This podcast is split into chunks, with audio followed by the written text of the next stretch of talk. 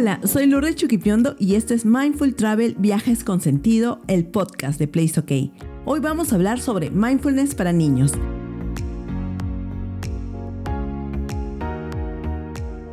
Y para conversar sobre este interesantísimo tema, tengo desde España como invitada a María Molero.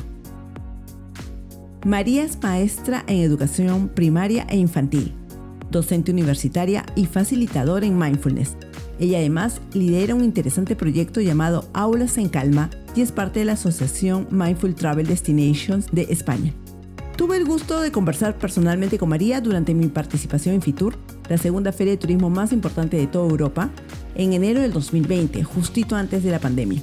La charla fue muy interesante, pues María tiene varios años como practicante de mindfulness y además conociendo los beneficios de este estilo de vida, lo ha llevado a la práctica con niños. María, es un gusto tenerte por aquí. Gracias y bienvenida. Hola Lourdes, el placer es mío. Muchísimas gracias por invitarme y poder compartir este ratito tan estupendo contigo y con las personas que nos escuchan. De verdad, muchísimas gracias María. El gusto es mío. Estoy muy contenta de poder conectarnos nuevamente, aunque sea de forma virtual. María, los que practicamos mindfulness estamos ya familiarizados con todos los beneficios que conlleva. Pero ¿cómo es posible que algunas personas nos estén escuchando por primera vez y para ellas ese término sea nuevo? Te pido que por favor nos cuentes así de forma resumida a qué nos referimos cuando hablamos de mindfulness. Cuando hablamos de mindfulness, Lourdes, hablamos de atención plena. Hablamos de reconducir el foco, reconducir, eh, quitar toda esa distracción que nos rodea habitualmente Mm, y, enfocarnos en, el aquí y en el ahora. Entonces, eh, mindfulness es un proceso de entrenamiento atencional. Muy bien, María. Creo que de una forma muy resumida y muy clara lo has expresado bastante bien. Y bueno, es que también pasa de que muchas personas a veces confunden el mindfulness y simplemente lo circunscriben como a un tipo de meditación. Y la verdad es que es más un estilo de vida, un estilo de vida saludable, en el cual, como bien explicó María, tratamos de calmar nuestra mente de una corriente de muchos pensamientos Tampoco se trata de dejar la mente vacía o en blanco porque eso es imposible. Es precisamente el trabajo de nuestra mente de siempre estar creando pensamientos, pero de poder controlarlos de algún modo para poder actuar con atención plena, es decir, prestando atención a lo que hacemos en el momento con nuestros cinco sentidos, prestar atención al aquí y a la hora. Hago esta mención porque el mindfulness ya se debe entender de que no es algo solo para leer o para estudiar, sino que es algo para practicar, pues se trata de un entrenamiento, de un entrenamiento de nuestra mente, ¿no? A permanecer en lo que sucede en el momento actual.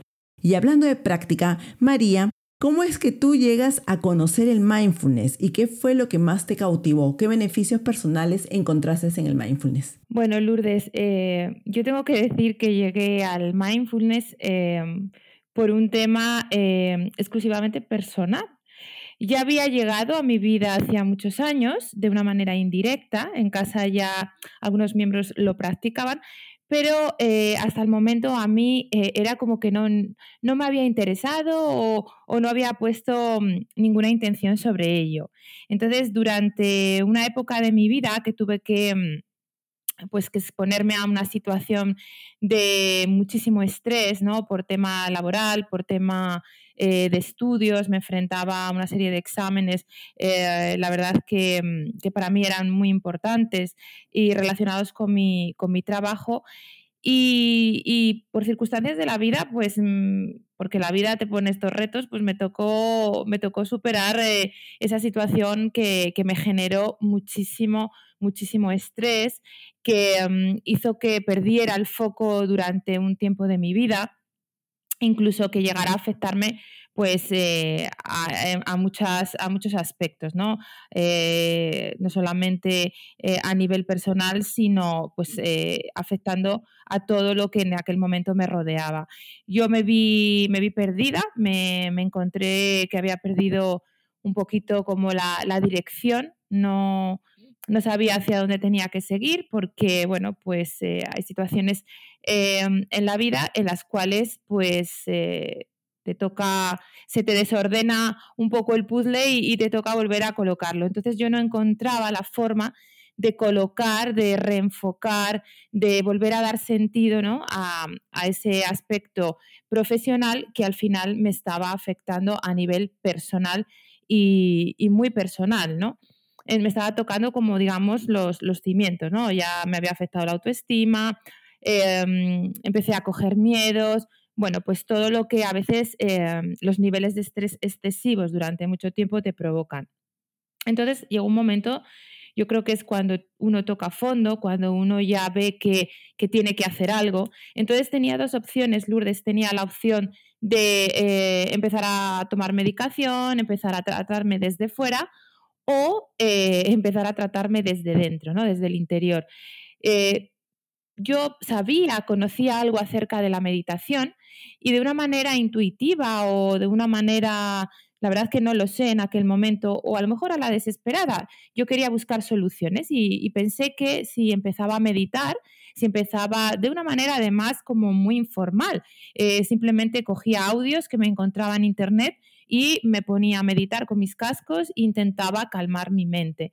Entonces, aquello que hacía de una manera intuitiva y, un poco casi fortuita, eh, fue como eh, surtiendo algo de efecto en mí y fue lo que hizo que, empezara como un poco a interesarme y a pensar que igual ese era el camino.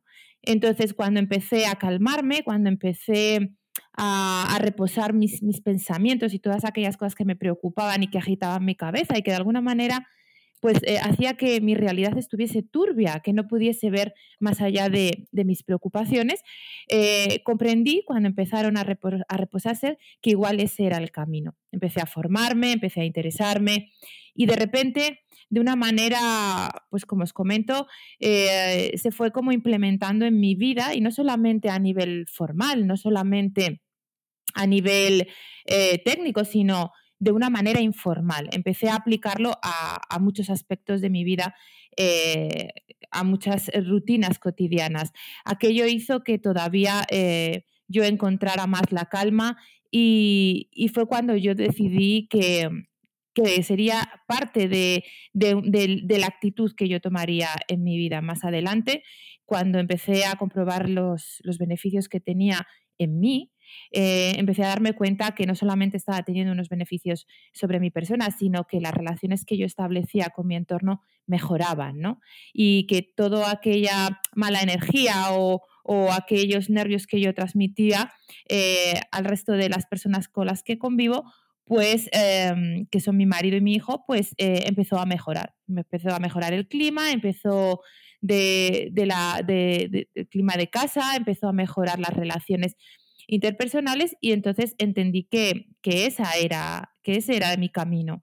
Después, en, eh, al paso del tiempo y reposando toda esta información, empecé también a cuestionarme que igual aquello que a mí me había servido podría servirles eh, llevándomelo a mi plano laboral. Como bien has dicho, soy maestra, me dedico a la educación.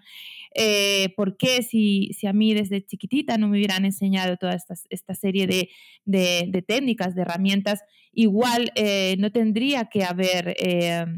O, o, quizás hubiese tenido más recursos ¿no? en un momento de crisis. Entonces empecé a pensar que esto igual podría irle bien a, los alumnos, ya que yo me dedico a la educación en edades muy cortitas. Por lo tanto, resumiendo, Lourdes, eh, los beneficios que tienen son inmensos. Eh, hay muchísimos beneficios a nivel eh, sanitario que no me voy a meter porque no es mi, no es mi, mi rama y tampoco quiero eh, meterme en el ámbito eh, sanitario, pero eh, los, beneficios más inmediatos es que mejoran tus estados de calma, los niveles de ansiedad bajan, por supuesto, muchísimo más, las relaciones interpersonales mejoran, la creatividad, somos muchísimo más creativos, ¿no? Porque eh, la mente cuando está sometida a estrés, a tensión, a pensamientos que, te, te, molestan, no te deja pensar, no te deja crear. Entonces, eh, mejoramos el foco de atención, mejoramos muchísimo eh, en nuestros en nuestra productividad, porque lo, que hagamos, mucho o poco, eh, estamos con la atención 100% en ello y por lo tanto no, no, no, nos dejamos llevar por tantas distracciones que, como bien tú sabes, hoy en día la sociedad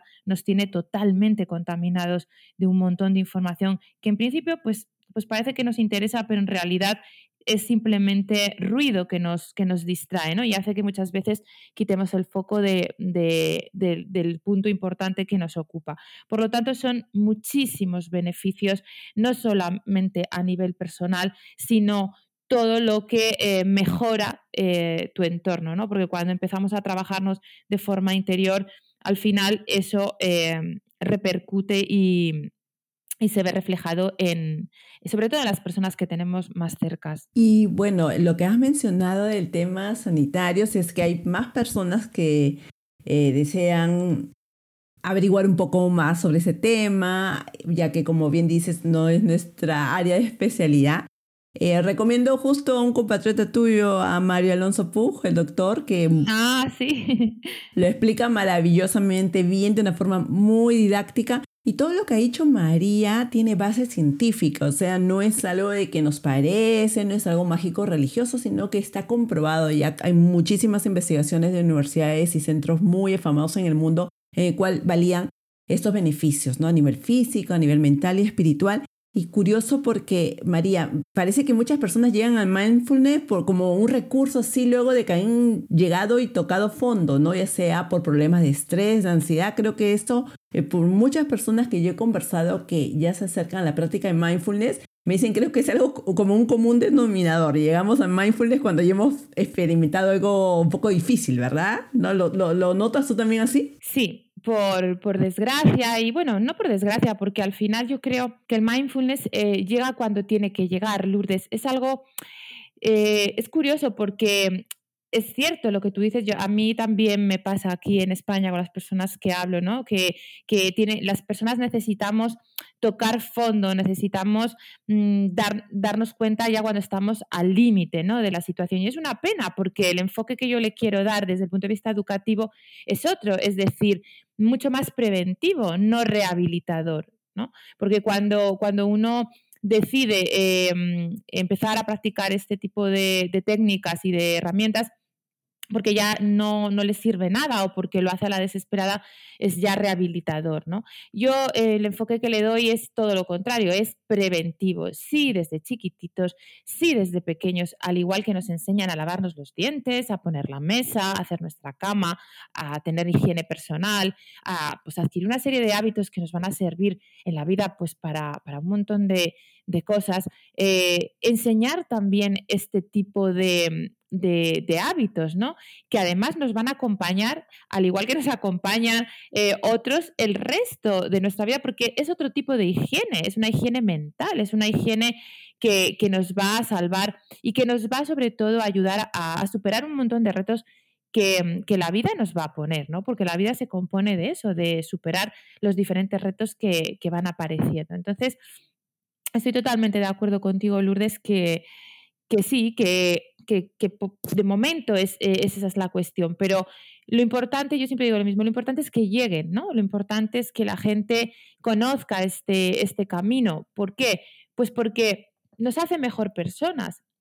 Y cuando ya llevas años eh, practicándolo, te das cuenta, cuando tú miras hacia atrás y miras la persona que, eras cuando empezaste y en la persona que te estás convirtiendo, sobre todo yo resumiría que te hace mejor persona, te hace más humana y sobre todo eh, te quita todos los filtros, te quita todos los prejuicios que hasta el momento eh, has, tenido, ¿no? Y hace que, esas relaciones que tú tienes con los demás, incluso contigo misma, sean muchísimo más, em, como más puras, ¿no? Eh, por lo tanto, da igual cómo llegue a nuestra vida mindfulness. Y además, es más, no va a llegar ni de la misma manera, ni lo vamos a interpretar de la misma manera, ¿no? Porque la intención, ¿no? El, ancla eh, que nos une al mindfulness suele ser diferente para ti, para mí, para el que está eh, en otro punto del planeta, ¿no? Porque lo importante es tener una intención. Eso es lo que hace que te, que, te ancles, ¿no? En esta práctica.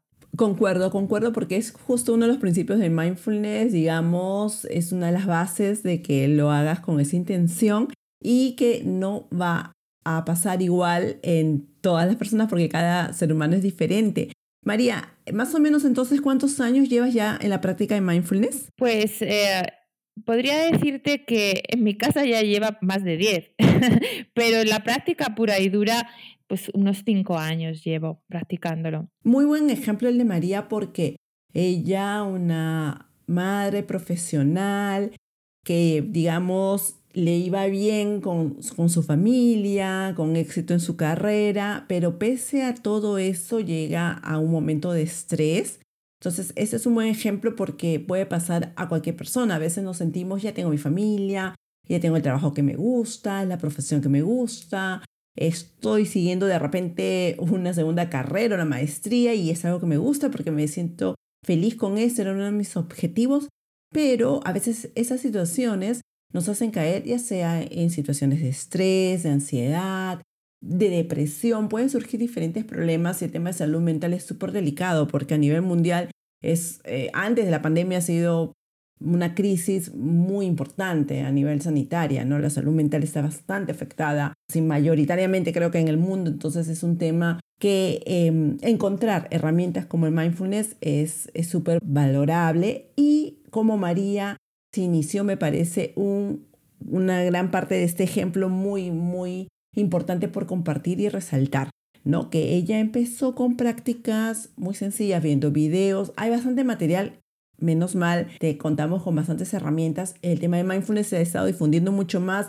En Netflix encontramos buenas guías muy interesantes, la guía Headspace. Me gusta bastante porque es muy práctica. Hay apps ahora como la de Loyon, que es también muy buena porque te va llevando hacia la práctica ya con un acompañamiento, ¿no? Para muchas personas a veces es mucho mejor eh, realizar estas prácticas con una guía y estas aplicaciones, estos portales lo, presentan así, así que es bastante bueno poder intentar al menos acercarse a la práctica y probando sin estresarse, sin pensar lo estoy haciendo bien, lo estoy haciendo mal, em, no también poniéndose a veces esa presión de tengo que meditar o hacer la práctica todos los días. A tu ritmo, conforme vas viendo los beneficios, los puedes ir integrando más y más, así como María que incluso luego decidió pues perfeccionarse y luego desarrollarlo como proyecto.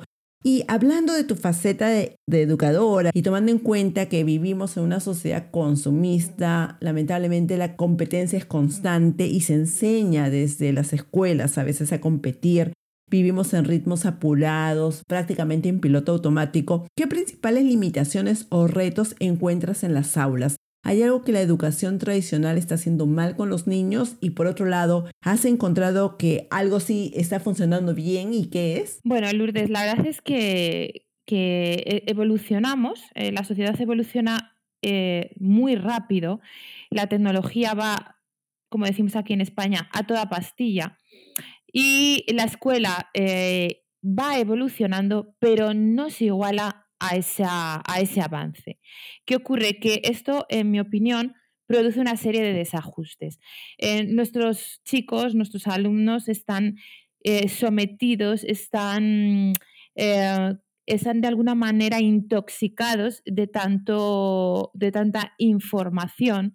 A sus sentidos les llega demasiada información que no son capaces a veces ni de procesar.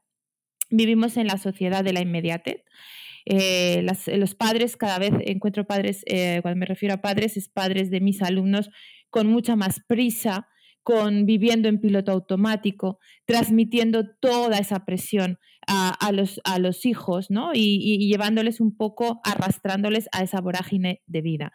¿Qué ocurre? Todo esto se, traduce en cada vez tenemos niños más estresados, niños em, que exigen y demandan la inmediatez. Por otro lado, en la escuela eh, todavía, todavía siguen eh, como muy encabezonados en que lo que es más importante son los contenidos académicos. Por lo tanto, estamos eh, agobiados los profesores, em, vamos a contrarreloj para que nuestros alumnos aprendan cada vez más y más contenidos académicos. Bien, ¿qué ocurre? Que a pesar de que la normativa, la legislación recoge que nosotros como maestros debemos de desarrollar de manera integral a nuestros alumnos, yo, en mi opinión, no estoy tan de acuerdo que eso se esté llevando a la práctica. ¿Qué quiere decir? Que eh, se nos olvida muchas veces eh, en, esa, en esa carrera de fondo educar el corazón. Nosotros eh, nos formamos los maestros para, enseñar y para educar toda la parte cognitiva, para, para transmitir el aprendizaje, pero se nos olvida que también tenemos la obligación ¿no? Eh, y el deber de enseñar y de educar la parte más emocional y sobre todo la parte del corazón, que también tiene un huequito en, eh, en la parte cognitiva, ¿no? que es toda la parte de las emociones. Me parece importantísimo este aspecto y, siento decir que a veces queda al criterio del maestro. Es, algo tan importante y tan básico, pero sin embargo va a depender de, eh, del libre albedrío eh, si el maestro es una persona que tiene más inteligencia emocional, los alumnos se llevarán eso de, más y si no lo tiene, pues los alumnos no, llevarán esa parte o, no, o la llevarán un poquito más, más eh, débil. Por lo tanto, eh, eso es lo que el aspecto que, yo que me gustaría resaltar y es que eh, debemos de, en la formación del docente, ¿no? que también yo ahora mismo estoy, hay una parte de mi trabajo que se dedica a eso, ¿no? Eh, en la formación del docente también tenemos que incluir eh, ese tipo de estrategias, ese tipo de, de técnicas, esa parte de inteligencia emocional, también deben de conocerla y desarrollarla los futuros docentes y los docentes actuales. Eh, es algo tan, tan, igual que los médicos trabajan esos aspectos para poder tratar al paciente, nosotros los maestros deberíamos también, nos deberían formar en, esa, en ese aspecto, ¿no? Porque eh, si nos damos cuenta, eh, las personas cuando pasamos por toda nuestra etapa educativa, y, una persona a lo mejor que consigue unos buenos resultados académicos, ya se sabe hoy en día que eso va a determinar el 20% de su felicidad. ¿no? Eh, ¿Para qué, ¿De qué me sirve ¿no? ser una persona brillante académicamente o, conseguir uno de los mejores trabajos eh, gracias a mis notas y a mis méritos y a mis cualificaciones si no soy una buena persona? ¿no? Esto nos va a perseguir toda la vida. Si yo no soy capaz de, ser una persona que practica la gratitud, si yo no soy una persona que soy capaz de escuchar al que tengo delante. Son aspectos tan importantes y que complementan a una persona, ¿no? Y que es lo que da el valor realmente, ¿no? Porque si nos ponemos como, si vuelvo al comienzo de, la conversación, si, si, si la tendencia es que nos equiparemos a las máquinas, a los ordenadores, a los robots, porque esa es la tendencia del futuro, en lo único que no nos vamos a equiparar, en lo único que vamos a ganar la batalla a un ordenador, a un robot, por lo menos hoy en día, es en, eh, en sentir, en tener la capacidad de sentir, de emocionarnos, de llorar, de, despertar todas esas sensibilidades que una máquina a día de hoy no puede hacer. Por lo tanto, demos más valor a la parte humana, trabajemos eh, en serio y de verdad por el desarrollo integral de la persona. Integral comprende todo, ¿no? La parte física, cognitiva, psicomotora, todo. Y yo es lo que veo, Lourdes, veo que, que todavía no se toma en serio, que todavía eh, los, los, programas escolares no recogen a nivel curricular que esto es algo eh, realmente importante, ¿no? Porque todavía eh, estamos cambiando. Eh, como tú bien decías, la pandemia eh, ha sido un punto de inflexión y ha acelerado el proceso, ¿no? Y, de cada vez la gente mm, tiene más claro que necesitamos mm, recoger todos estos aspectos y trabajarlos en nuestra vida, pero todavía hace falta implementarlo de una manera muchísimo más institucional y que, que los maestros exigirles esa parte. Y no permitir que existan maestros que no sean capaces de, de trabajar esa inteligencia emocional con sus alumnos, sino solamente los contenidos académicos. Y eso es lo que yo destacaría principalmente. Por otro lado, es verdad que eh, también no quiero ser tan negativa y, sí abrir esa puerta de la esperanza porque también me, eh, me consta en primera instancia porque tengo compañeros y porque lo veo que eh, cada vez más la gente está sensibilizada y abierta a, este, a estos aspectos, pero debería de, de alguna manera institucionalizarse, ¿no? que se recogiera de una manera muchísimo más profunda. Aquí en España me consta que en algunas regiones, por ejemplo en Zaragoza, los planes de estudio eh, ya lo recogen a nivel curricular, es decir, los niños practican el mindfulness integrado dentro del horario escolar de una manera sencilla y de una manera amable y, sin que sea un impedimento para el, lo que, el seguimiento de las clases eh, ordinarias. Por lo tanto, esa es la buena noticia, que ya se van haciendo cositas, pero que deberíamos de ponernos un poquito más eh, serios. La noticia, qué bien que se esté implementando. Y mira, lo que estás diciendo, lo que estás contando, me recuerda, tuve como invitado a Felipe Velázquez de Colombia, un experto en turismo, en hotelería, pero que ha tenido mucha experiencia trabajando con equipos, con equipos humanos grandes. Y hablábamos de que, ay, mira, que es una sociedad, como decía, tan competitiva en la cual a veces ese, es más importante y se busca y se selecciona y se da opciones laborales a personas que cumplen con los mejores estándares, las mejores notas y la experiencia, pero poco o nada o simplemente para el papel queda esa parte de la valoración humana. Y yo personalmente como experiencia que, que tenemos trabajando, bueno, al menos que tengo trabajando con un equipo de personas, yo digo a veces de que es tanto sirve, me pongo a evaluar qué tanto sirve tener una persona que es excelente en un tema si es que no sabe trabajar en equipo, por ejemplo. O si no es una persona con sensibilidad em, o que tiene el tema de los valores muy claros, el tema del compromiso, de la amabilidad, de la generosidad.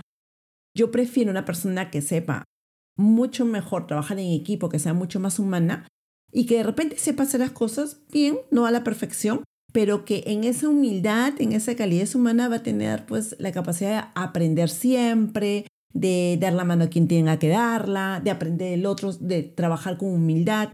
Y esas cosas pues a veces eh, pasan desapercibidas, ¿no? Nos preocupamos más por el cartón y también nos olvidamos de vivir, ¿no? O sea, pasamos la vida tan apurados, corriendo, tan algo tan monótono, yo creo que ni, ni, ni los droides de, Star Wars viven tan en piloto automático como los seres humanos, ¿no? Y por eso es que es muy importante estas prácticas y aquellas personas que estamos un poquito más metidos, involucrados con el mindfulness, obviamente em, sabemos los beneficios y también cuando converso con personas que conocen del tema, a veces salta un aspecto bien particular, ¿no? Eh, a veces se pone como ejemplo los niños. Se dice, los niños pequeños, sobre todo, ellos viven en un estado permanente eh, de mindfulness, ellos viven en un estado mindful permanente porque es parte de nuestra naturaleza.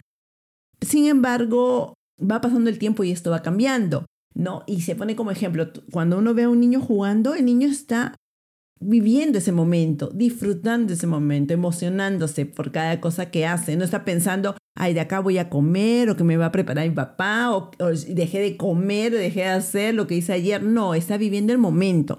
Sin embargo, a lo largo de nuestra vida, nuestro desarrollo, parece que hay como un quiebre. ¿Tú has podido detectar esto más o menos en qué momento es que se deja ese estado natural de conciencia y de atención plena y empezamos a pasar al piloto automático, tú que trabajas tanto con los niños. Eh, bueno, Lourdes, eh, totalmente de acuerdo con lo que estabas comentando. Y por otro lado, que a la pregunta que me, que me haces, claro, los niños, eh, la cuestión está, cuando trabajamos en mindfulness, cuando trabajamos en el momento presente, nos olvidamos de lo que pasó y de lo que será. Es decir, los niños, eh, por sus cortas edades, eh, casi no tienen eh, recorrido, no tienen experiencias. Entonces, no están tan contaminados de cosas pasadas. No les, por, su, por su corta vida no han tenido la probabilidad de que les haya pasado cosas, es muy bajita. Entonces, no están de alguna manera contaminados. ¿Qué, ¿Cuál es el problema? A medida que vamos creciendo, a medida que nos vamos haciendo mayores y vamos teniendo experiencias, esas experiencias nos van de alguna manera dejando una pequeña huella. Y eso va, eso va creando nuestro pasado. Por otro lado, como bien decíamos, estamos inmersos en una sociedad pues que, va a una velocidad pues vertiginosa y que constantemente está poniendo el foco nuestra cultura en lo que va a venir, ¿no? Eh, es como perseguir objetivos. Constantemente nuestra cultura nos dice que tenemos que tener más dinero, que tenemos que formar una familia, que tenemos que tener éxito, que si no llegamos a todo eso, la felicidad no la vamos a encontrar. Entonces, tal y como está confeccionado el sistema, la felicidad se encuentra en el futuro. Y ese es el mensaje que nos están dando o nos han dado, por lo menos mientras el tiempo que yo llevo en este planeta. ¿no? Entonces, si la felicidad está en el futuro, Lourdes, mi, mi problema o mi angustia está en el futuro. ¿Eso qué pasa? En mindfulness decimos que cuando vivimos en el futuro, vivimos en la ansiedad. Las personas que viven en el pasado, que viven basándose en el recuerdo, viven en la depresión. En el caso de los niños, por su corta, por su corta vida y por sus pocas experiencias que llevan adquiridas, eso no está tan contaminado. Entonces, al, disponer de tan pocos recuerdos, hace que su mente esté menos distorsionada. Entonces, tienen más facilidad para centrarse en el aquí y ahora. ¿Qué ocurre? Que cuando empiezan, cuando se meten en la rueda, ¿no? cuando van creciendo, van tomando conciencia eh, de, de, lo que va a venir, ¿no? cuando los adultos con nuestras prisas y nuestra exigencia les vamos de alguna manera eh, depositando esa, ese goteo ¿no? de, llegar a, la felicidad, todo va a estar en el futuro, todo lo vamos a conseguir después, tenemos que perseguir objetivos. Los, eh, los niños pierden esa perspectiva, ¿no? se dejan llevar por esa, por esa corriente de la sociedad, porque al final eh, llega un momento aproximadamente pues como antes de los 12 años, ¿no?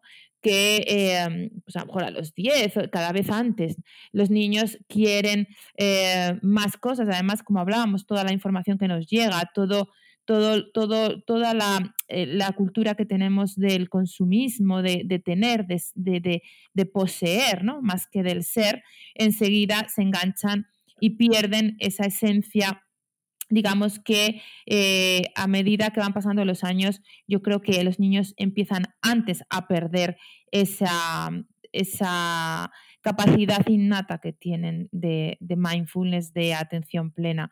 Por lo tanto, ese es nuestro objetivo, ¿no? Que lo pierdan o que se, o que se mantengan el máximo tiempo posible. Sobre todo porque porque ya te digo, en la sociedad la tendencia es, es que antes, si te das cuenta, es muy, muy, muy fácil encontrar niños ya desde muy chiquititos con móviles, eh, utilizando una serie de herramientas que por la edad no deberían. Entonces, las familias, eh, el estrés que tienen los padres constantemente se lo están transmitiendo, esa inmediatez, esa prisa que constantemente nos movemos con prisa. Los niños tienen que estar apuntados a un montón de actividades extraescolares para que los papás puedan seguir trabajando para conseguir más cosas poder ser más felices. Entonces, eh, tal y como está confeccionada la sociedad, es que es la tendencia, es, es, a donde nos lleva. Por lo tanto, lo que tenemos que hacer es reconducir, ¿no? y volver a situarnos en ese momento presente, porque nosotros ni nos movemos en el antes ni en el después, es decir, esto es lo único que tenemos, el aquí y el ahora. La pandemia nos debió haber puesto eso claro, porque prácticamente nos paró de un momento a otro y, para muchos el mundo se acababa, ¿no? A pesar de que igual la COVID-19 de 10 personas, el promedio que una pueda morir, hay otras enfermedades que son realmente mortales, como el ébola, ¿no? Que llegaba a una tasa de mortalidad entre el 50 y el 90% de las personas contagiadas, ¿no? O sea, tampoco se iba a acabar el mundo Igual también jugó un rol muy importante el tema de las noticias, la presión, los temores, el confinamiento. Fueron muchos factores y también se desataba estas olas de jóvenes, eh, jóvenes y niños que aparecían con crisis de ansiedad, de estrés, de depresión, porque era como un detonante en realidad, ¿no? A veces, eh, que a veces culpamos, y muchas personas dicen la pandemia, pero esto ya venía desde mucho más antes, desde lo que tú has dicho, creo que me parece algo muy clave, desde concebir la felicidad o entender la felicidad como el tener cosas, cuando la felicidad es una decisión, tú decides vivir de, un, de una manera u otra y de ser feliz, de disfrutar el momento, agradeciendo las cosas pequeñas y que a veces damos por sentado, ¿no? Y una de las prácticas a las que nos lleva el mindfulness es el tema de la gratitud. Y es algo que a veces... Eh, pareciera que fuera tan bonito suena y pareciera que fuera mentira, una ilusión, pero es una práctica que el agradecer diariamente o el hacer actos de bondad es como que te va alimentando. Bueno, antes de empezar justo nuestra conversación, digamos, detrás del, con los micrófonos apagados, le contaba a María que nosotros tenemos animalitos rescatados, gatitos, y que nos hemos sumado a ayudar de una forma que ni lo hemos percibido ni lo hemos planeado. De pronto nos topamos con un animalito indefenso en la calle y decidimos ayudarlo, sea dándole una comidita yendo a la tienda a comprar y dejándole un, no sé, un bocadito de comida. De pronto eso nos quedaba como que corto, encontrábamos otro y lo veíamos de repente en peor estado decíamos, no, acá va a pasar frío, mejor le buscamos un lugar más adecuado y le dejamos comida. Y de pronto ya era, no, sabes que lo llevamos a la casa y buscamos que se mejore y le buscamos eh, familia. Y de pronto no éramos solamente nosotras, íbamos contando y era otra persona más que se sumaba y ya no es solamente un animalito, era otro y era otro y como que te va sensibilizando y a la vez es tan gratificante porque te sientes sumamente bien. Y a eso voy con cuando cuento y cuando comenta también María el tema de la felicidad, ¿no? A veces tú, por un simple hecho tan insignificante para muchos, la vida de un animal en la calle, te puede dar tanta gratitud y te hace sentir tan bien y es como que un círculo beneficioso que te va alimentando. Y así también es, eh, es en esas pequeñas cosas, en esas pequeñas acciones, eh, expresa felicidad, vive felicidad pero no en comprar las cosas porque hasta está probado, ¿no? De que tú te compras algo, te compras la laptop que querías o el celular que querías y ese momento es de euforia, de alegría, pero no necesariamente felicidad. Te sientes alegre porque lo tienes y pasan los días y ya te acostumbraste y pasó a hacer unas cosas más en tu casa. Y ya estás preocupado si se te malogra, si tienes que tener el artefacto más moderno, la versión más, más, más reciente. Y, no acabas, no, no, te vas a llenar nunca, ¿no? Entonces, eso, esto que mm, María nos cuenta debe tomarse como una reflexión porque está en nuestras manos decidir, decidir vivir y decidir ser felices. Sí. Y me gustó lo que dijiste, María, de que tú lo tratas de llevar a tu práctica. Y quisiera que aquí nos cuentes, por favor, de qué se trata ese proyecto tan bonito que es Aulas en Calma, de qué trata, cómo surgió y cómo va encaminado. Bueno, pues como totalmente de acuerdo otra vez con lo que comentabas, ¿no? ese saco vacío yo le llamo el ego, ese saco que nunca se, llena. Eh, pues nuestra práctica surgió eh, pues charlando con, con, una, yo tengo una compañera, una amiga pedagoga, que, bueno, pues por circunstancias de la vida, pues en, en, una reunión, en un encuentro, empezamos a hablar de proyectos, que, de hacer cosas diferentes, de un poco innovar y un poco darle un sentido a, sobre todo a las cosas a las que nos dedicábamos y que hacíamos, ¿no? Basadas en la educación. Y yo, como estaba muy sensibilizada y venía muy, muy reciente de, esta, de esto que se ha relatado al principio ¿no? de la entrevista, pues eh, en mi mente solo aparecía la idea de tengo que hacer algo, tengo que hacer algo relacionado con el mindfulness. Los niños tienen que conocer esto, esto hay que trabajarlo muchísimo antes, ¿no? No hay que esperar, como tú decías, Lourdes, a, ser mayor, a ser adulto y a tocar fondo para eh, conocer estas herramientas, ¿no? Vamos de alguna manera a, pues sabiendo ya cómo funciona y sabiendo lo que es, vamos a trabajarlo de manera em, preventiva, vamos a dar herramientas a nuestros chicos para que en el futuro puedan usarlas y eh, puedan eh, eh, tener una vida muchísimo más satisfactoria.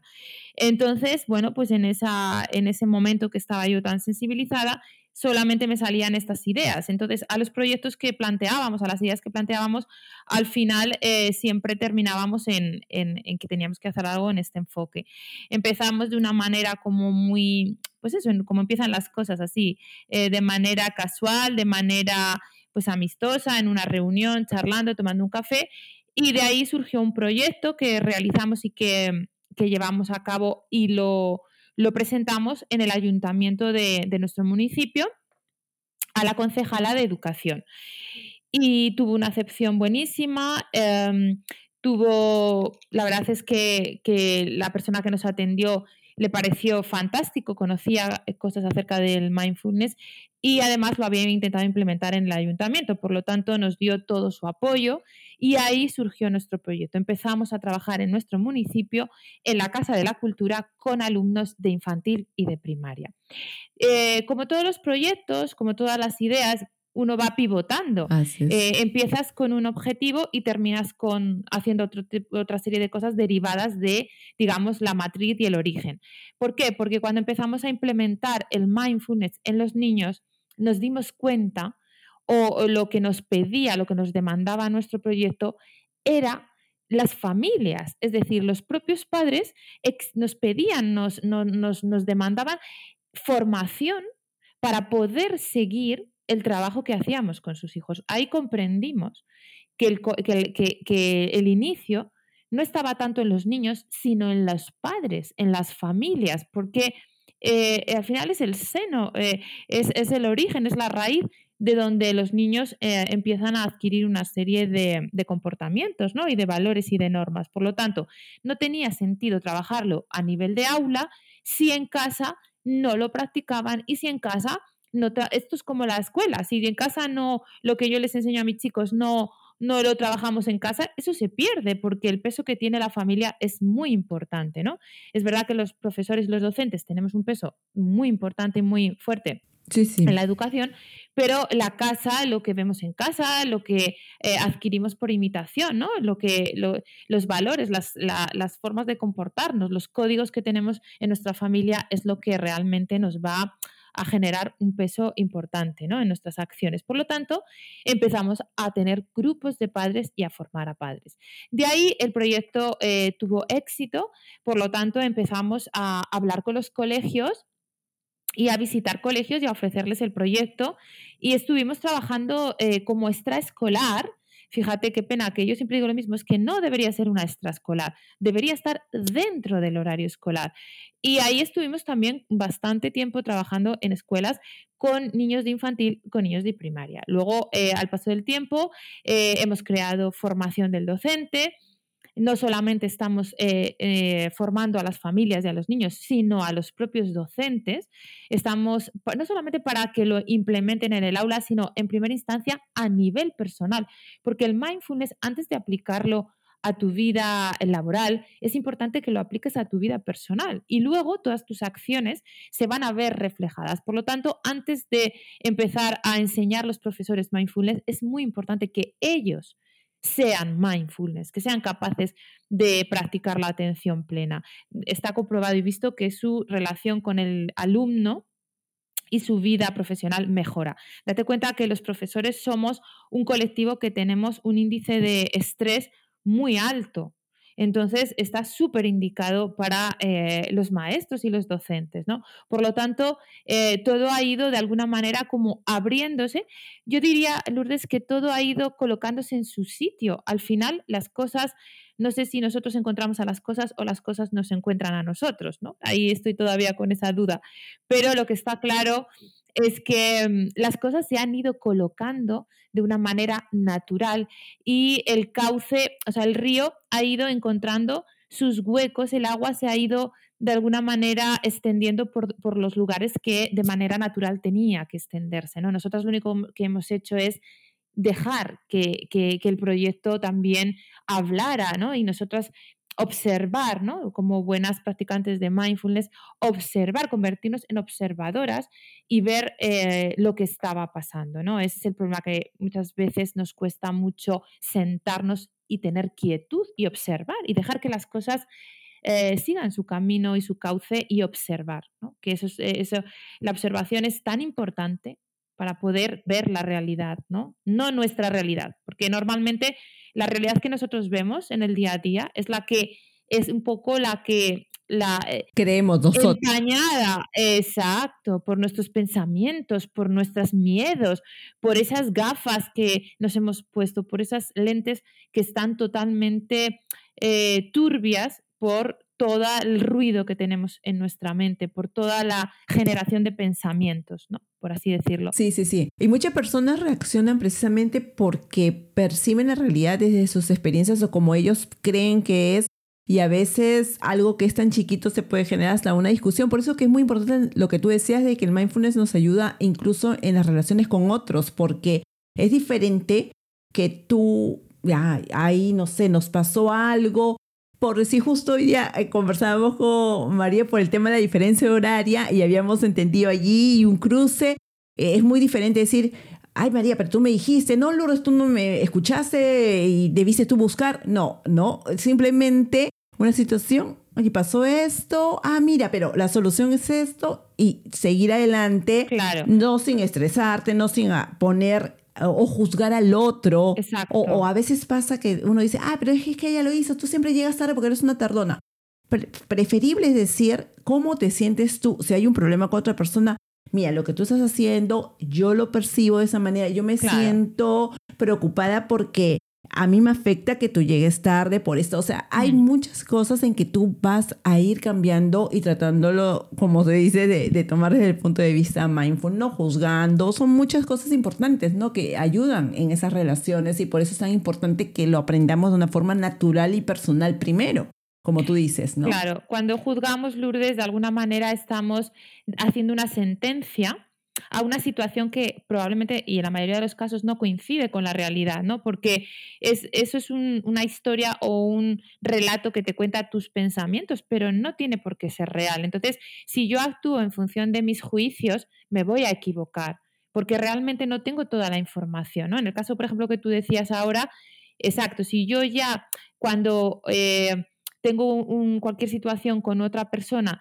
estoy dando como un veredicto, estoy viendo cómo se ha trazado sin tener toda la información, nos equivocamos. Y a veces el problema no es que nos equivoquemos, es que actuamos o nuestro cuerpo o nuestro se predispone, nuestras emociones, de repente empiezan a ser negativas, porque un pensamiento que no es real me ha dicho que esta situación era así. Entonces, imagínate cuántas cosas nos perdemos muchas veces, porque eh, eh, reaccionamos eh, frente a responder.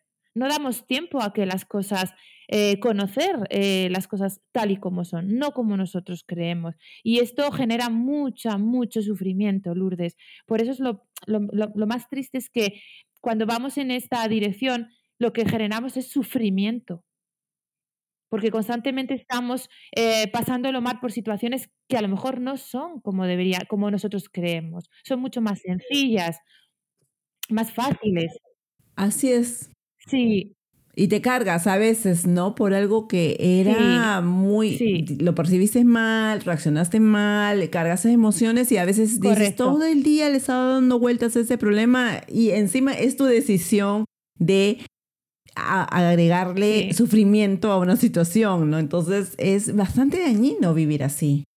Y como tú decías, hablando, mencionando a Mario Alonso Puig, eh, es que no solamente eso, es que ya los científicos y los médicos saben que todas las sustancias que tú generas a nivel en tu organismo y todo lo que todas tus células se ven afectadas por esas emociones negativas.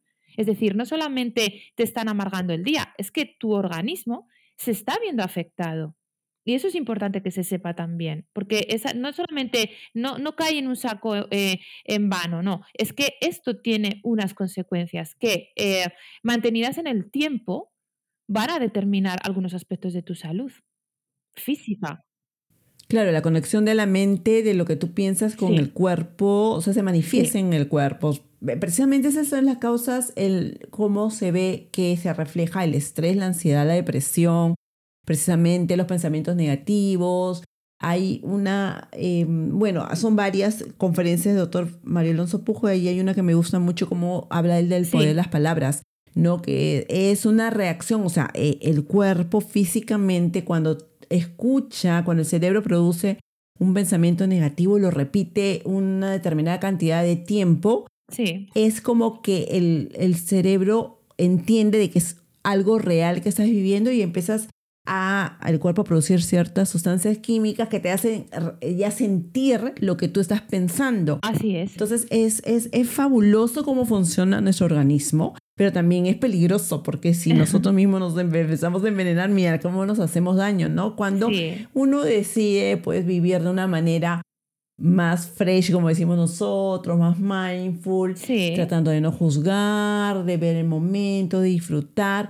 Si tienes que parar, tu cuerpo también es aprender a escuchar el cuerpo, ¿no? Si en ese momento estás cansado, no está funcionando, no estás siendo creativo, ok, paro, no resuelvo ahorita en ese momento, ¿qué tengo que hacer? Ah, me toca ahorita ir a alimentar a mis mascotas, ir a ver a mi hijo, disfrutar ese momento y no estar en ese momento que tengo, o por último, de ir a hacer mi siesta o de descansar, estar dándole vuelta al tema porque cada momento, ¿no? Se va acomodando además y luego esto tiene muchos beneficios porque después vuelve más fresca, más relajada y de repente las ideas fluyen de mejor manera o como tú decías, te enfocas en lo que estás haciendo, avanzas más, te sientes más productivo. Eh, María, yo quería justo aquí eh, tocar el tema de que el mindfulness, si bien es cierto, es ideal practicarlo como estilo de vida para nuestra vida cotidiana, porque tiene muchísimos beneficios, pero también se está utilizando ya en el mundo médico como complemento a terapias, ¿no? Se viene usando para niños con déficit de atención, con problemas de hiperactividad, ansiedad, estrés y depresión. Pero hay una diferencia, entonces, ¿tú qué consejo podías o qué sugerencia podrías dar a los padres para que sepan en qué momento, bueno, ya está más que claro que el mindfulness debería ser una práctica permanente y cotidiana de nuestra parte de nuestro estilo de vida, pero ¿en qué momento de repente deberían pensar en utilizar el mindfulness ya como complemento a un tratamiento médico de salud mental? Bueno, yo siempre digo que, como tú bien has dicho, y como dicen los psiquiatras y psicólogos, eh, muchísimo más eh, entendidos en el tema pues, eh, a nivel sanitario, ¿no? Todo lo que comprende pues, cómo funciona nuestro cerebro. Ellos siempre dicen que el mindfulness, y yo también estoy de acuerdo con ellos, en sí no cura. Es decir, eso es importante que la gente lo sepa y lo conozca. No es la panacea. No porque yo practique mindfulness, mi vida va a cambiar, mi enfermedad Mm, se, va, se va a ir. No, el mindfulness es un complemento a todos aquellos tratamientos que eh, muchas veces tenemos que tener. Es decir, si un niño necesita, un niño con TDAH, con trastorno de déficit de atención, con hiperactividad, necesita estar eh, durante un tiempo de su vida medicado, ¿no? Porque así lo considera el neurólogo, nosotros a través del mindfulness no vamos a evitar que se, que se, que se o, que ese alumno deje de tomar esa medicación, ¿no? Porque lo que está claro que hay una serie de cuestiones que deben de ser tratadas, pero sí va a ser un complemento a su terapia.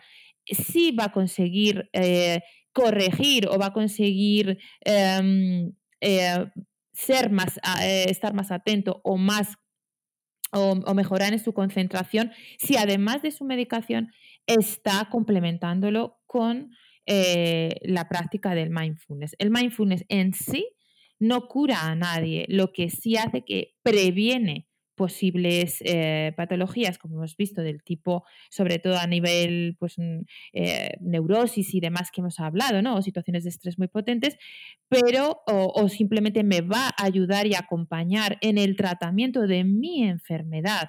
Por supuesto, si yo estoy Mm, más tranquila, si yo tengo una vida muchísimo más atenta, si yo soy capaz de bajar y controlar los niveles eh, de estrés, si yo además tengo una visión acerca de mi enfermedad eh, pues muchísimo más amable y saludable, evidentemente eso va a tener unos beneficios porque ya hemos dicho que eh, todo, nuestro cuerpo funciona a través de diferentes sustancias químicas, hormonales que se producen, ¿no? Y cuando esas hormonas se desajustan, el retinol, el cortisol, todas estas del estrés, lo que hacen es que bajan los sistemas inmunológicos de nuestro organismo, ¿no? Entonces, si baja nuestro sistema inmunológico, mm, pues nuestras bacterias y nuestros virus y todas las enfermedades tienen más eh, posibilidades de entrar. Por lo tanto, está claro que si yo acompaño a mi tratamiento con este tipo de, prácticas y con esta actitud, es evidente que tengo más posibilidades de curarme que si no lo hago, ¿no? Entonces, pero quiero que quede claro que no es una panacea y que no e, es una varita mágica, porque, y además digo siempre lo mismo, Lourdes, eh, dirás, madre mía, no me digas esto, María, pero yo siempre digo que el mindfulness es la práctica más, más difícil que tenemos, es el trabajo más difícil que tenemos por hacer en esta vida Y es que dirás, ¿y por qué es la práctica más difícil? ¿Por qué es el trabajo más difícil? Porque nadie lo puede hacer por nosotros. Es decir, es un, eh, el secreto está en realmente estar convencidos de ello y ser constantes. Ese es el secreto, pero esto es difícil. Ese compromiso que adquirimos es, muy difícil porque a veces, pues como tú dices, eh, nos salimos, eh, nos frustramos. Por eso yo invito a todo el mundo a que, a, que se acerque de una manera amable a esta práctica, sin prisas. Sí, sin expectativas. Sin expectativas, porque las expectativas es lo que, lo que nos estropea, ¿no? es lo que hace que las cosas no brillen constantemente vivimos con expectativas, expectativas de, de, lo que va a ser esta reunión contigo, expectativas de cómo será la clase cuando yo termine contigo, que tengo con mis alumnas, expectativas porque después por la tarde eh, veré a mi marido, bueno, en este caso no le voy a ver, Lourdes, porque le tengo en Colombia, Así que lo tengo complicado, le tengo un poquito lejos. Estáis más cerca vosotros. Pues sí, Colombia, sí. Entonces, expectativas por que mi hijo apruebe todas las asignaturas, expectativas, y cuando eso no se va cumpliendo, Lourdes, me lleno de sufrimiento y de infelicidad. Porque Cae al final en las expectativas es el futuro, vivir en el futuro. Eso es. Exacto, exacto. No, de verdad que es muy, muy bueno las reflexiones las que nos estás invitando a, a llegar. Esperemos que con esto muchas personas puedan primero sentarse un poquito a analizar, oye, yo estoy viviendo así, de verdad, a mí me está pasando esto, ¿por qué tengo que estar pensando en el futuro? Y mira, a mí me pasó bastante tiempo, creo que cuando iba a tener a mi hija, que yo dije, ya basta, yo eh, vivía mucho pensando en el futuro en toda mi etapa de la universidad y vivía y me iba a dormir pensando en lo que iba a venir y me despertaba pensando, ah, el profesor dijo tal cosa en la universidad y va a pasar esto hasta que me cansé, María. Me cansé porque dije, de todo lo que pienso, del 100%, creo que el 1% es lo que se cumple. Así que ya me cansé y decidí enfocarme, ya siendo mamá, justo teniendo a mi hija, me voy a enfocar en ella, ya tenía una distracción bien grande y de verdad que dije, no, ya ni más. Incluso a mi hija que le agarró un pánico a volar, le digo, mira, ¿para qué te preocupas cuando estamos, antes de, sabemos que de aquí al otro mes vamos a viajar y te estás asustando por subirte al avión? Una semana antes te estás asustando. Cuando estás en el aeropuerto te estás asustando. Le digo, hijita, por favor, cuando estés en el avión y veas que el avión va en picada y todo el mundo está gritando, ahí recién asústate, ¿no? Pero ahorita no, ahorita no, ¿para qué antes? Porque va a ser más bien un vuelo placentero, disfruta, que te traen tu cafecito, que vas haciendo fotos en el avión, que vamos viendo las películas en el centro de entretenimiento. ¿Para qué? Si no, cuando pase, recién preocúpate, ¿no?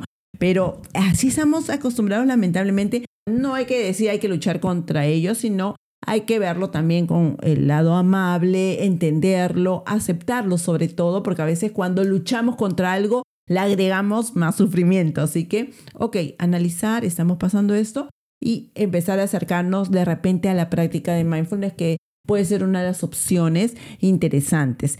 Entonces, resumiendo así, eh, María, Eso es. Eh, ¿cuáles son eh, los beneficios principales que has notado en la práctica del mindfulness con los niños? Los primeros beneficios, los que más pronto de repente se puedan notar con facilidad. O como tú de tu toda experiencia, de repente algunos no tan pronto, pero que sí son muy impactantes y muy importantes en la vida de un niño. Bueno, una de las de los beneficios que hemos notado es que mejora su atención en clase, eh, mejora, eh, son capaces de, estar eh, o mantener su atención durante espacios un poquito más largos, mejoran sus, al, estar más atentos, más concentrados, mejoran también su, rendimiento académico. Luego la relación en casa, ¿no? Muchas veces cuando, es curioso porque cuando trabajamos con, los niños, pues eh, muchas veces nos dicen que ellos mismos en casa muestran algunas técnicas a sus padres cuando están nerviosos, ¿no? También el tema del trastorno de la impulsividad, cuando trabajamos mindfulness, eh, hemos tenido muchos niños eh, con trastorno de impulsividad, de negación, también mejora muchísimo su relación con el resto de compañeros. Aprenden también, eh, aprenden a encontrar un refugio de calma, un espacio donde ellos puedan encontrarse a sí mismos, ¿no? Muchas veces la, cuando les mm, enseñamos la técnica de la atención plena, también les estamos enseñando a encontrar eh, una pequeña isla donde eh, volver a ellos mismos, ¿no? Porque a veces eh, incluso les enseñamos físicamente el rincón de la calma, trabajamos sobre el rincón de la calma, porque primero lo, hacemos de una manera muchísimo más visual, más realista, más eh, donde ellos lo puedan de alguna manera constatar y después ese misma, esa mismo refugio o ese rincón de la calma a lo largo de, los años lo van teniendo a nivel interior, íntimo, es decir, lo tienen en su mente y, lo buscan y es donde se alojan para, eh, sobre todo, sentarse, calmarse, dejar que las aguas eh, se aquieten, ¿no? Para poder volver a ver eh, con esa claridad que a veces los pensamientos, cuando están turbios y movidos, no nos dejan, ¿no? Entonces, los beneficios que vemos principalmente son a nivel académico y sobre todo en, en sus relaciones con el resto de, de, personas y del entorno que, que les rodea. Y además recordemos algo muy importante que no quiero que se pase, que lo mencionó María. Además, el mindfulness sí que nos trae todos esos beneficios, pero es un conjunto de factores, ¿no? A esto, eh, para, obviamente, para potenciar estos beneficios, para potenciar esa vida más saludable. El mindfulness es una herramienta tema de, obviamente, la alimentación, del ejercitarse, el tema de dormir bien también es importante porque sabemos cómo una molestia física nos puede afectar. Hay personas que a veces un dolor de cabeza para una persona puede ser muy tolerable, pero para otra lo inhabilita totalmente. No todos los cuerpos reaccionan igual. Igual sucede en los niños, no todos enfrentan las mismas circunstancias, los mismos problemas, ya sean físicos, mentales o relacionales, de la misma manera. Entonces son muchos factores. La idea es que tratemos que de integrarlos en nuestra vida diaria, que se vuelva una práctica, cuidar todos esos elementos, porque esto es algo holístico, es algo integral, ¿no? Desde caminar un poquito más, el que nos dé el sol, el, tomar agua, el, la práctica de agradecimiento, el dormir bien, importante también, importante porque los espacios de descanso también son necesarios. El trabajar nosotros eh, como nos vemos y el merecimiento que tenemos hacia nosotros mismos, regalarnos esos momentos de descanso, esos momentos de paz, que me parece sumamente interesante lo que mencionabas, esos espacios para los niños. Y precisamente María quería preguntarte o pedirte que nos des algunas ideas de actividades que un niño puede realizar para empezar a practicar mindfulness en casa. De repente, a ver qué ideas de actividades así pueda ir integrando ya. Mira, em, para los, los papás que nos estén escuchando, y, o docentes que también estén interesados y que lo pueden aplicar perfectamente en el aula, yo creo que una de las primeras cosas que debemos de hacer es crear un espacio, un espacio que sea específico para ellos. Qué bueno. Y además es importante que sean ellos también los que participen y contribuyan a las decisiones que se van a tomar en cuanto a elegir el espacio, cómo lo decoro, cómo quiero que sea mi rincón de la calma. Al final es un sitio que le vamos a dar, em, le vamos a dar un sentido y le vamos a, también a dar unas normas, es decir, tanto si se hace en casa, en su habitación o en un rincón de la casa, siempre es recomendable que sea un rincón bueno, pues que esté un poquito más alejado de las distracciones. Evidentemente, eh, en mindfulness cuando decimos que practicamos el mindfulness, no es practicamos el mindfulness en, en un ambiente que no haya ningún ruido. Lo ideal, la vida está llena de ruidos, por lo tanto tenemos que aprender y ser capaces de practicarlo en cualquier circunstancia. Pero sí es verdad que para introducirnos y para empezar en esta práctica, sí que es conveniente que al principio no tengamos demasiadas distracciones, porque si no nos vamos a frustrar. Ya es complicado, ¿no? Hacerlo sin distracciones, cuanto más si te las tenemos. Por lo tanto, el objetivo último no es que no haya distracciones, pero a, corto plazo sí. Exacto. Una vez que elegimos el lugar, pues decorarlo y sobre todo llegar a acuerdos, es decir, es un rincón que puede ser usado por cualquier integrante de la casa, pero que va a tener una serie de normas, ¿no? Entonces, cuando eh, ponemos o pautamos una serie de normas al rincón, eso quiere decir que eh, cuando yo me acerco a mi espacio de calma, yo no me acerco de una manera ni hablando fuerte, ni gritando, ni no, es un rincón donde todo el mundo debe respetar una serie de normas que creo que nos predisponen para la práctica.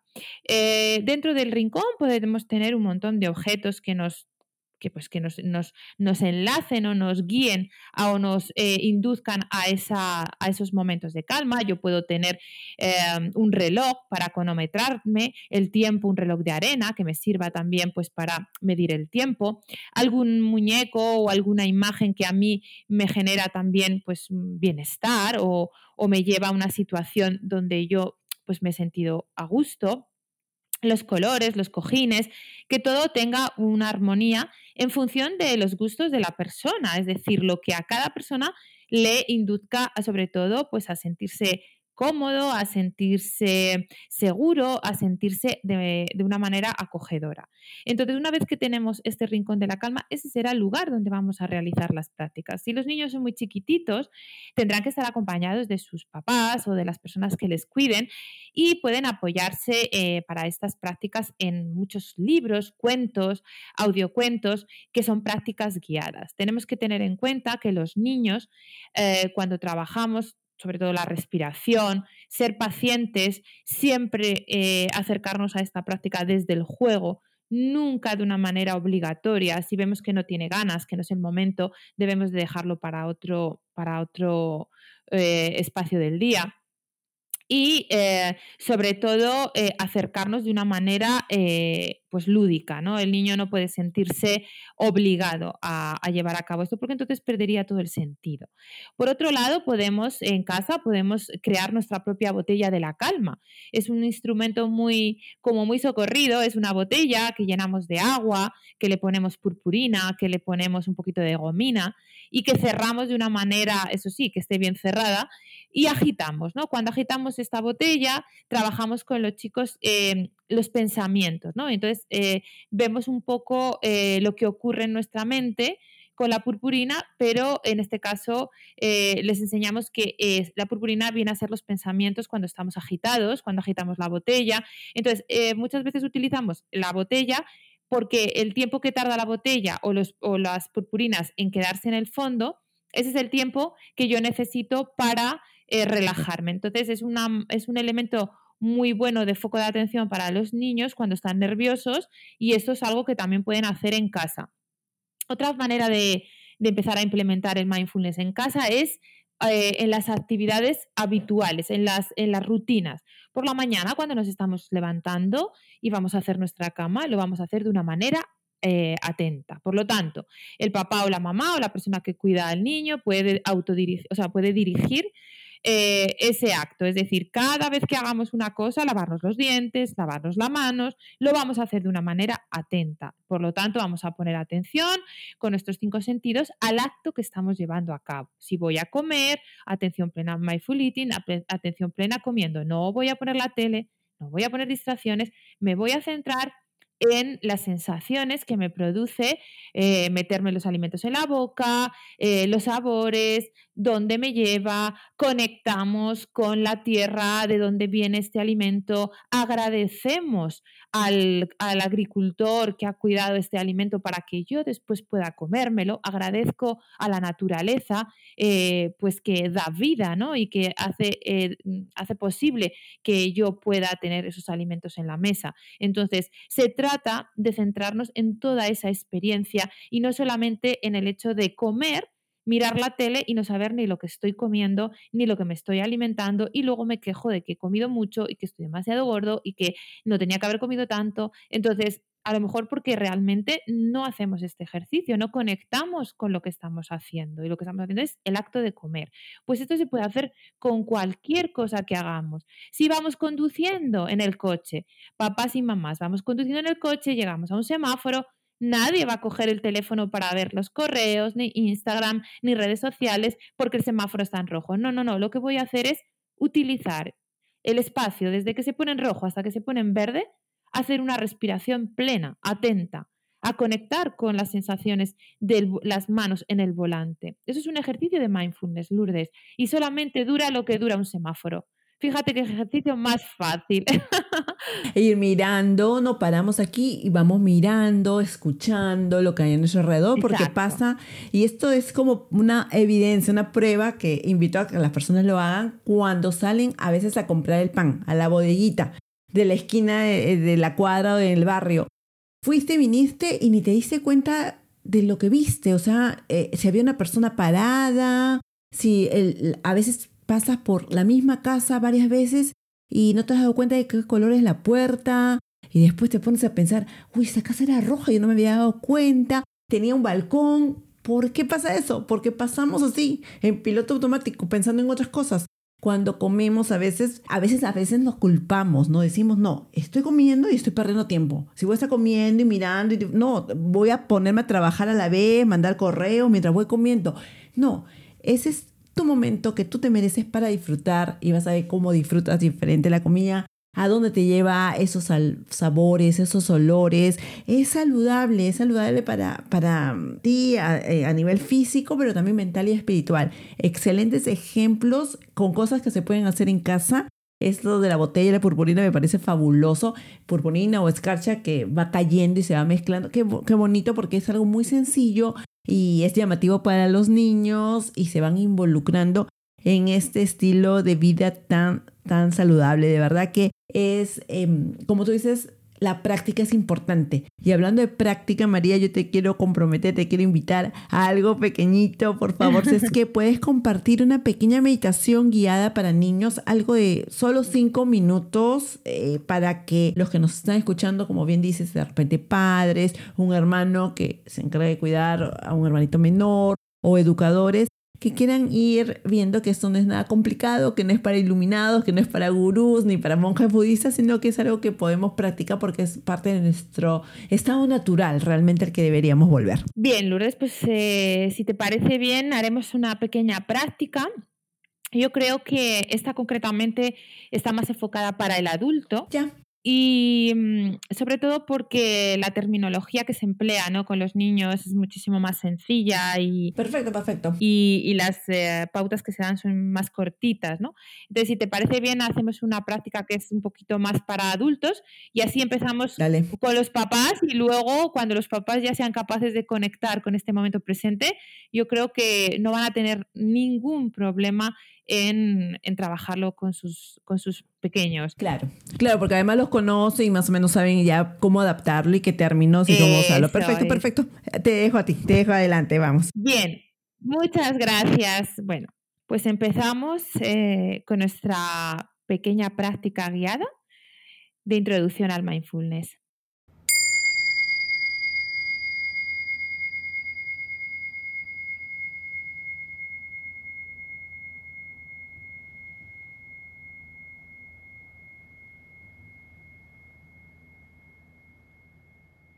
Colócate en una postura que te resulte cómoda. Podría ser tumbado, en el suelo, en la cama. Podrías estar sentado sobre un cojín o si lo prefieres, sentado en una silla.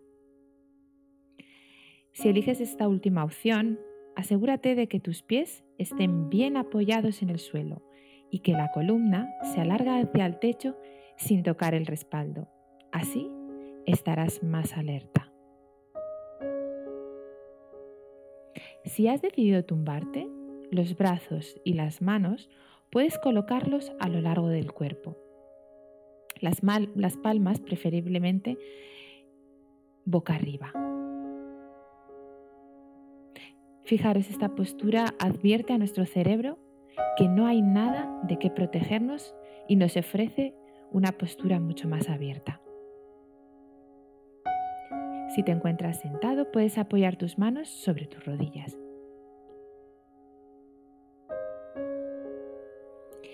Se trata de generar un estado de quietud y calma en todo nuestro cuerpo. Para un momento y observa qué beneficios te gustaría obtener en esta práctica.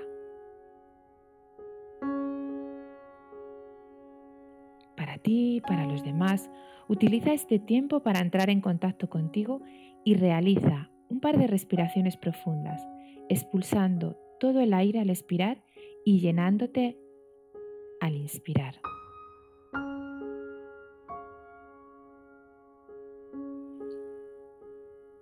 Con una presencia amable, sin hacer demasiado esfuerzo, a medida que el cuerpo se va quietando, puedes regalarte a ti mismo una sonrisa interna. Deja ahora que tu mente recorra todo tu cuerpo. Empieza desde abajo, por las zonas que tienen contacto con el suelo, con la silla, de forma sutil. Sin forzar, observas las sensaciones de firmeza y de solidez en tu cuerpo. Continúa sin prisas tu recorrido corporal.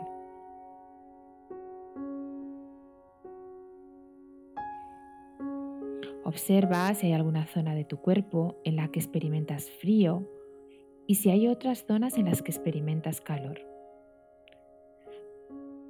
Puedes fijarte en las sensaciones de movimiento, quietud del aire a tu alrededor, las sensaciones de humedad o de sequedad que hay en tu boca, nariz o los ojos.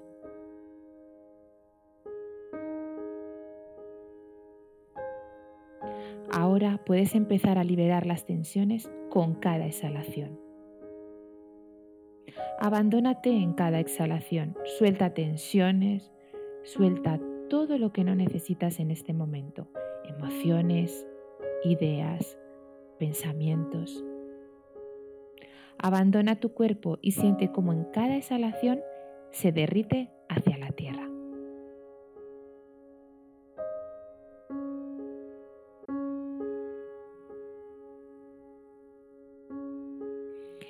Escanea cada músculo de tu cara, uno por uno detenidamente. Comprueba si están relajados y permite que las tensiones se vayan con cada exhalación. Puedes empezar por la frente, entrecejo, las cejas, los ojos, la nariz, Comprueba que los ojos están completamente quietos, relaja la mandíbula y en su interior la lengua.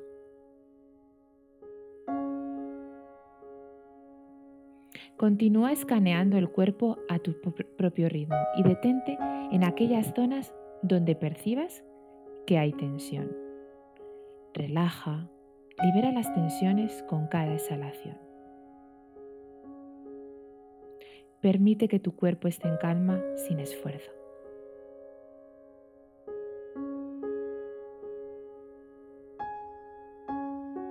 Observa si la postura te permite descansar en quietud. Reconoce que ahora mismo, en este momento, no hay nada que hacer y no hay otro lugar a donde ir.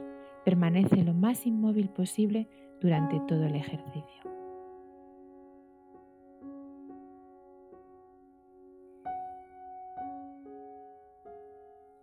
Sin dejar de emitir una sonrisa interna, manteniendo una actitud amable, contacta con la experiencia de la respiración.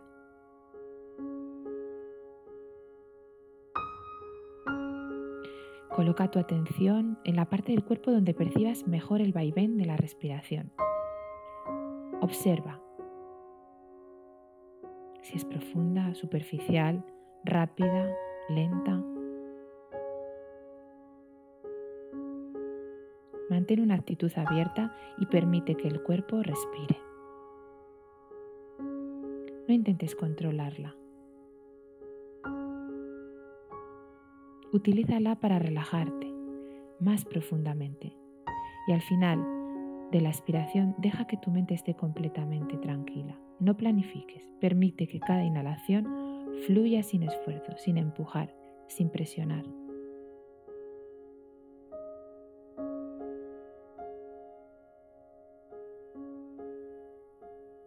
Vendrán pensamientos, es normal.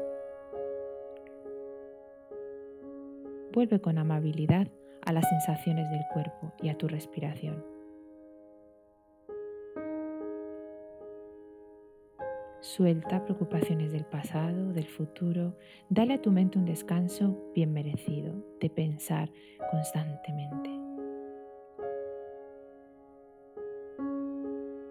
Observa tu cuerpo al respirar, cómo se expande al inspirar, cómo se contrae al expirar, sin perder la sensación de relajación y estando completamente vigilante.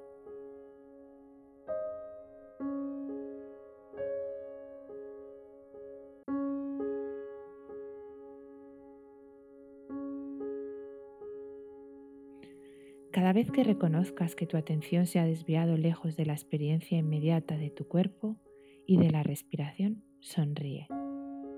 Porque esta conciencia que se da cuenta de la distracción es la conciencia que te permite transformar la experiencia. Te permite salir de caminos viejos y comenzar uno nuevo en cada momento.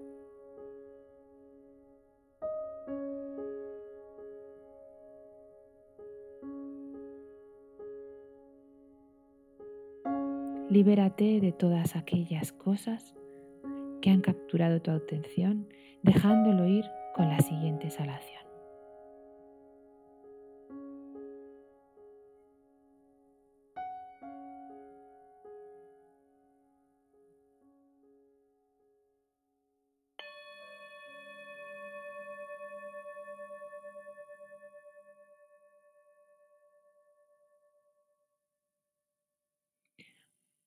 Vuelve a conectar de nuevo con la observación de las sensaciones de tu cuerpo y de tu respiración. Mantén un flujo continuo de atención a tu ritmo, tranquilamente. Si estás tumbado, reposa sobre el costado derecho, dejando que la sangre se reparta por todo tu cuerpo. Y puedes sentarte cuando estés preparado. Abre los ojos si los tenías cerrados, estírate si te apetece, recoloca tu cuello.